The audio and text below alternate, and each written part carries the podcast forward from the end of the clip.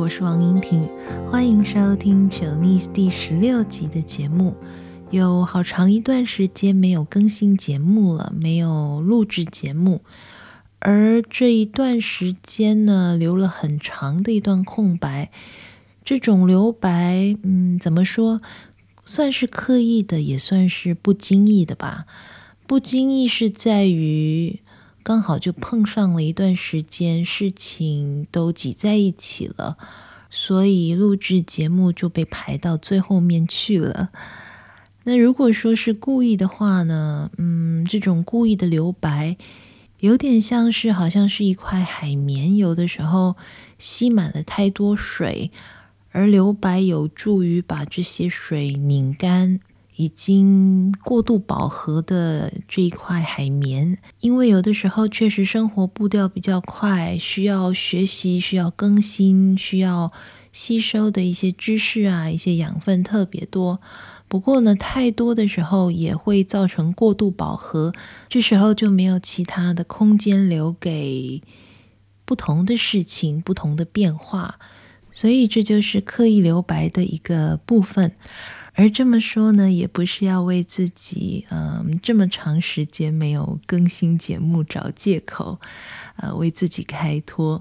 事情自然而然的就这么发生了。提到为自己开脱或找借口呢，如果我把我这段时间没有更新这件事怪在别人头上，也可以说是我把锅甩到别人头上。也可以说，嗯，把锅甩到他的身上，甩锅，那么对方就背了黑锅。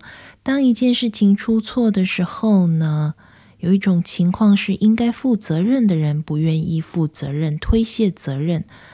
更过分一点的话，就把这个责任推卸到别人身上，就像我刚才说的，把锅甩到别人身上去，甩锅这样的行为。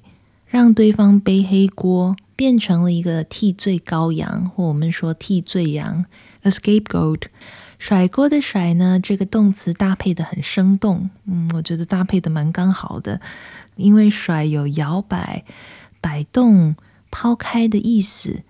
想着某个人手里拿着一把黑锅，然后呢，把这把黑锅甩开，或是甩到别人身上去。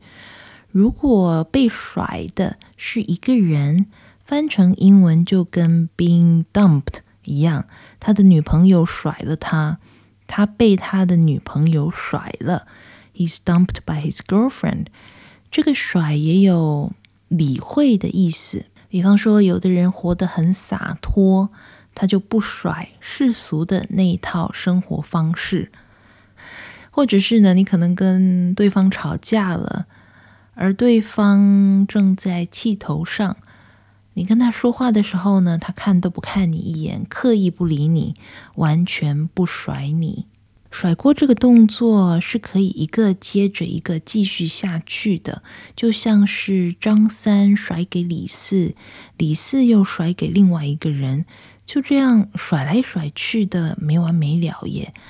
如果这个时候有人决定追究起责任啊，或者是负起责任的话，这种没完没了的甩锅行为必须停住。英文里面有一个很有趣的说法，叫做 “the buck stops here”，中文的意思是甩锅行为就此打住。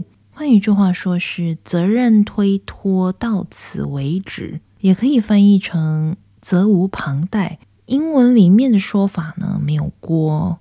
Buck 说的是 buckhorn knife，一种鹿角刀，带着鹿角手柄的那种刀子。To pass 字面上的意思就是传，比方说打篮球的时候或踢足球的时候，球员之间要传球。To pass the ball。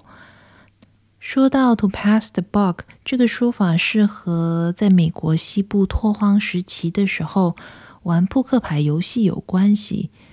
那个时候做庄的人前面可以放一把这样的鹿角刀。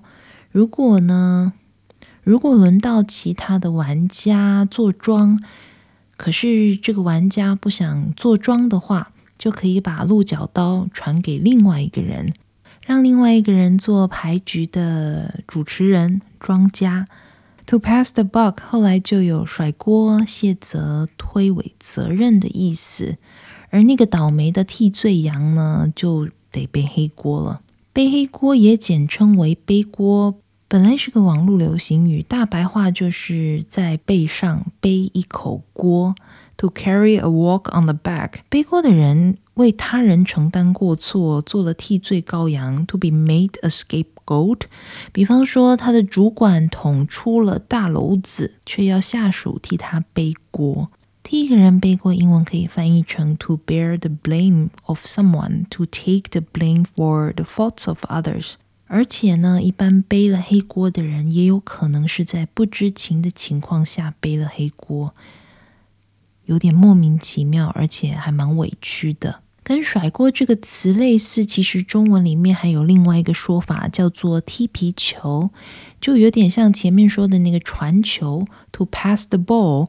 那颗皮球呢，就像是没有人想负的责任一样，是作俑者想甩掉的黑锅一样。踢皮球用来比喻互相推卸责任，比方说在新闻里面，有的时候会看到这样的新闻。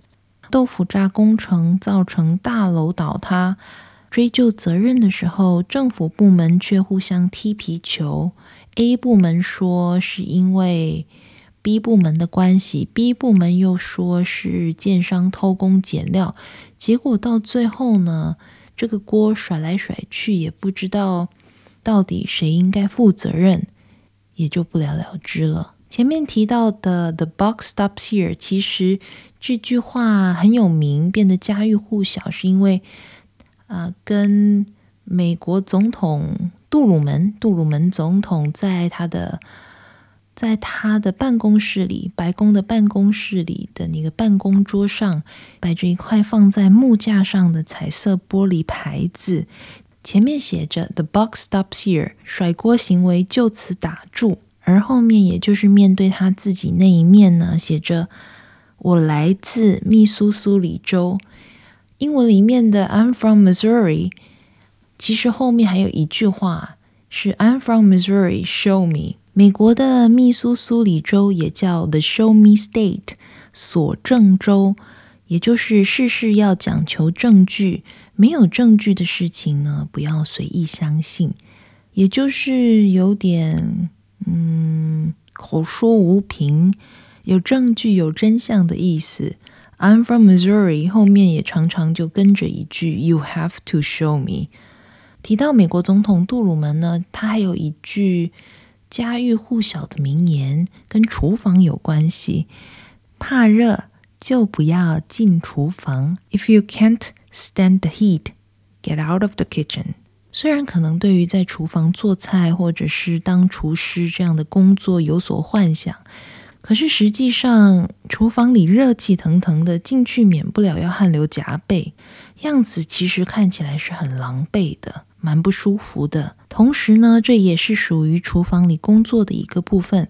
这句话简单易懂，就是用来劝告或者是劝退。可能一个人呢，如果不喜欢或者是没有办法应付某件事情所附带的情况，那就选择不做或是放弃吧。现在还来得及。说劝告或劝退是说得很好听，这句话出现的情境通常是出现在对方可能抱怨啊，或者是不满意的时候，你有点听不下去了，觉得真的蛮没道理的。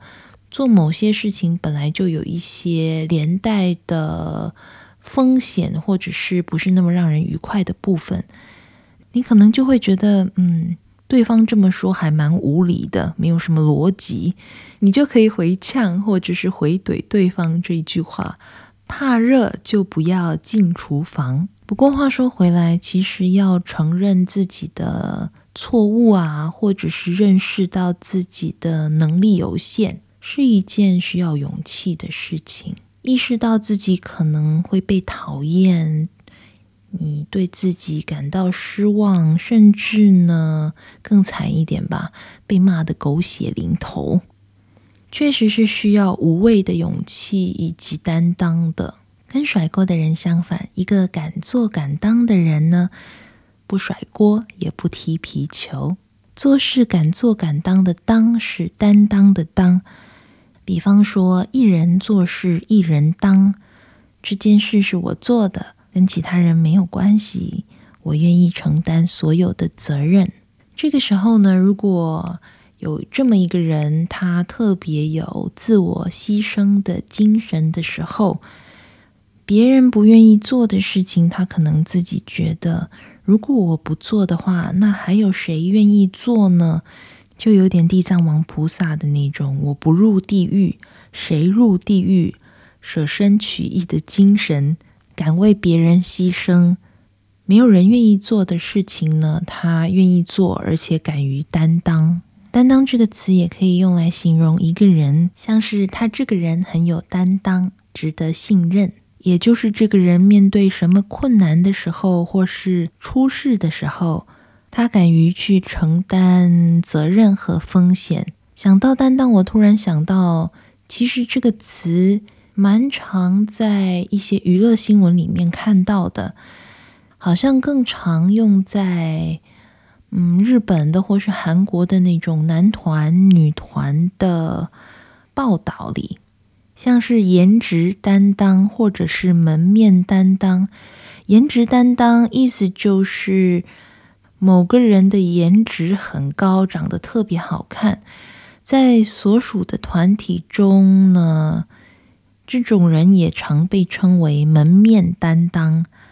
或者是形象担当，算是团体里面的灵魂人物吧，有点像是对外的形象代言人。特色就是外貌养眼出众，撑得起门面。以此类推，男团、女团的组合中的分工还可以延伸到，像是跳舞跳得最好的人就成了舞蹈担当，歌唱得最好的人呢，就是主唱担当。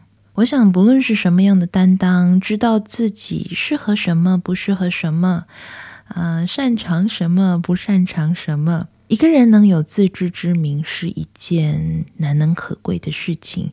如果颜值高的话，就当颜值担当；如果怕热的话呢，就考虑做其他更适合自己的事情，去别的地方吧，不去厨房了。